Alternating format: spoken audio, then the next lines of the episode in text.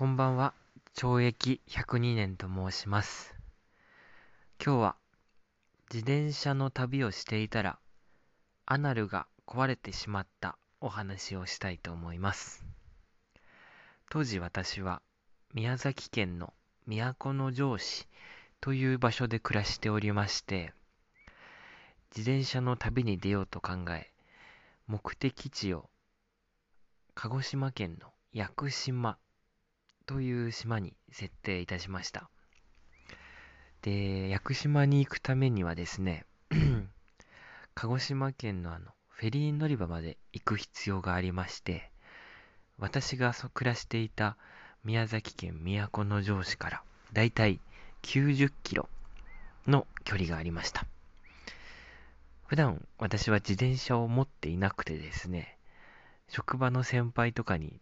適当に借りた自転車だったのとですね、その屋久島のフェリー乗り場まで行くのに山をいくつも越えなくちゃならなくてですね、まさか7時間もかかるとは思っておりませんでした。この山越えというものが本当に過酷で、また借りた自転車のサドルが硬くて、早くもアナルが壊れてしまいそうでした。それでもなんとかフェリー乗り場まで到着しました。そして無事乗船。今回のスケジュールはですね、鹿児島の港を18時に出港しまして、翌朝7時に屋久島の港に着くというような公開スケジュールでした。その時はたまたま連休中ということもありですね、乗船率は150%。150%もう客室はまるで佃煮のようにぎゅうぎゅう詰めです。乗客を観察してみると、お風呂に入っていなそうな不衛生なバックパッカー、まあ、かっこ私も含む、やですね、前歯のかけたバイク乗りのじいさん連中やですね、熊本弁の話し声がでっかい登山のじいさん連中や、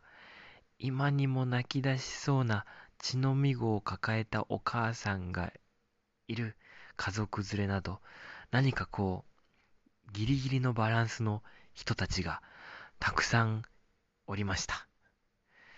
で、その客室というのはですね、正方形に区切られたあの雑魚寝スペース、なんていうんですかね、あの、スーパー銭湯とかである誰でも寝ていいですよみたいな、ああいうスペースがですね、なんかちょっとろうーん気持ち程度あるぐらいでして、この限られたスペースに全員が横になって寝るというのはですね、至難の技なわけなのですよ。なんて言うんでしょうか。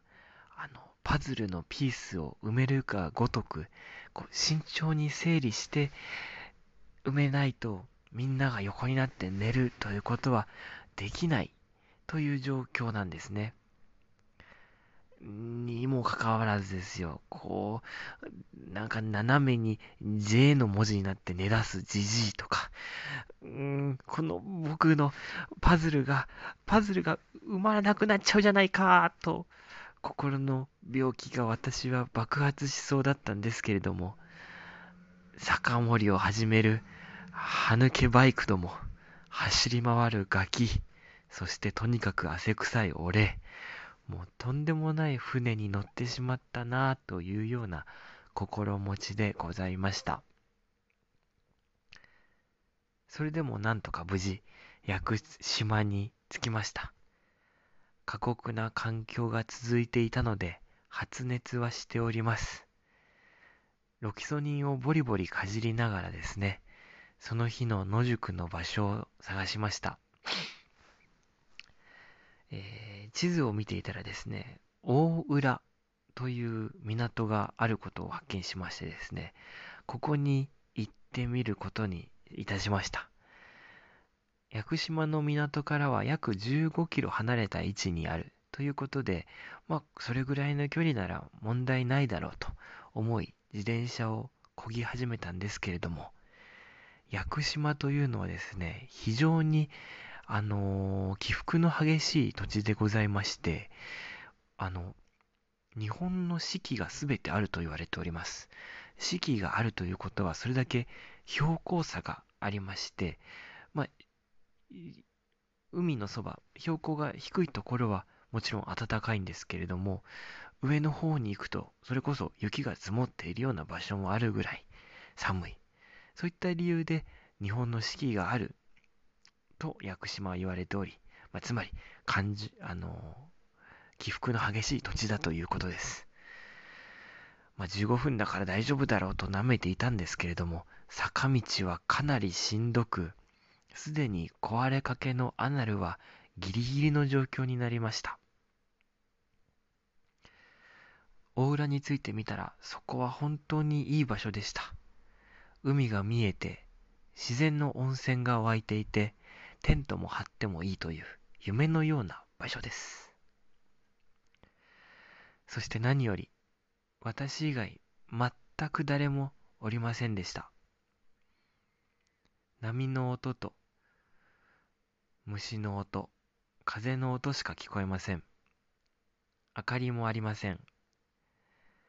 テントを広げて日の高いうちは読みかけの本を読みました。夜は集めた枯れ木でキャンプをしました。満天の星空でした。真っ黒の海に一斉にホタルイカが輝いたような何万ものダイヤを散りばめたような青空にカシオペアが輝いて星巡りの口笛を吹いて私はため息をつきながら感動するのでした。その時読んでいたのが宮沢賢治なので、こんなことを感じました。えー、そしてですね、いろんなことを思い出したり、迷惑をかけた人たちのことや、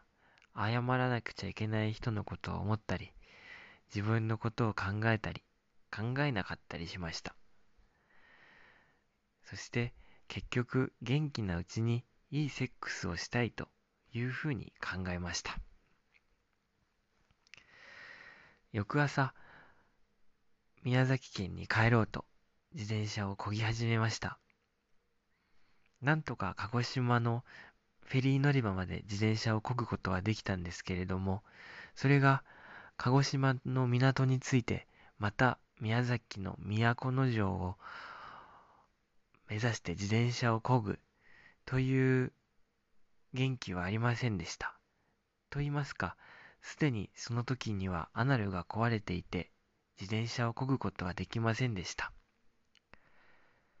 鹿児島の港に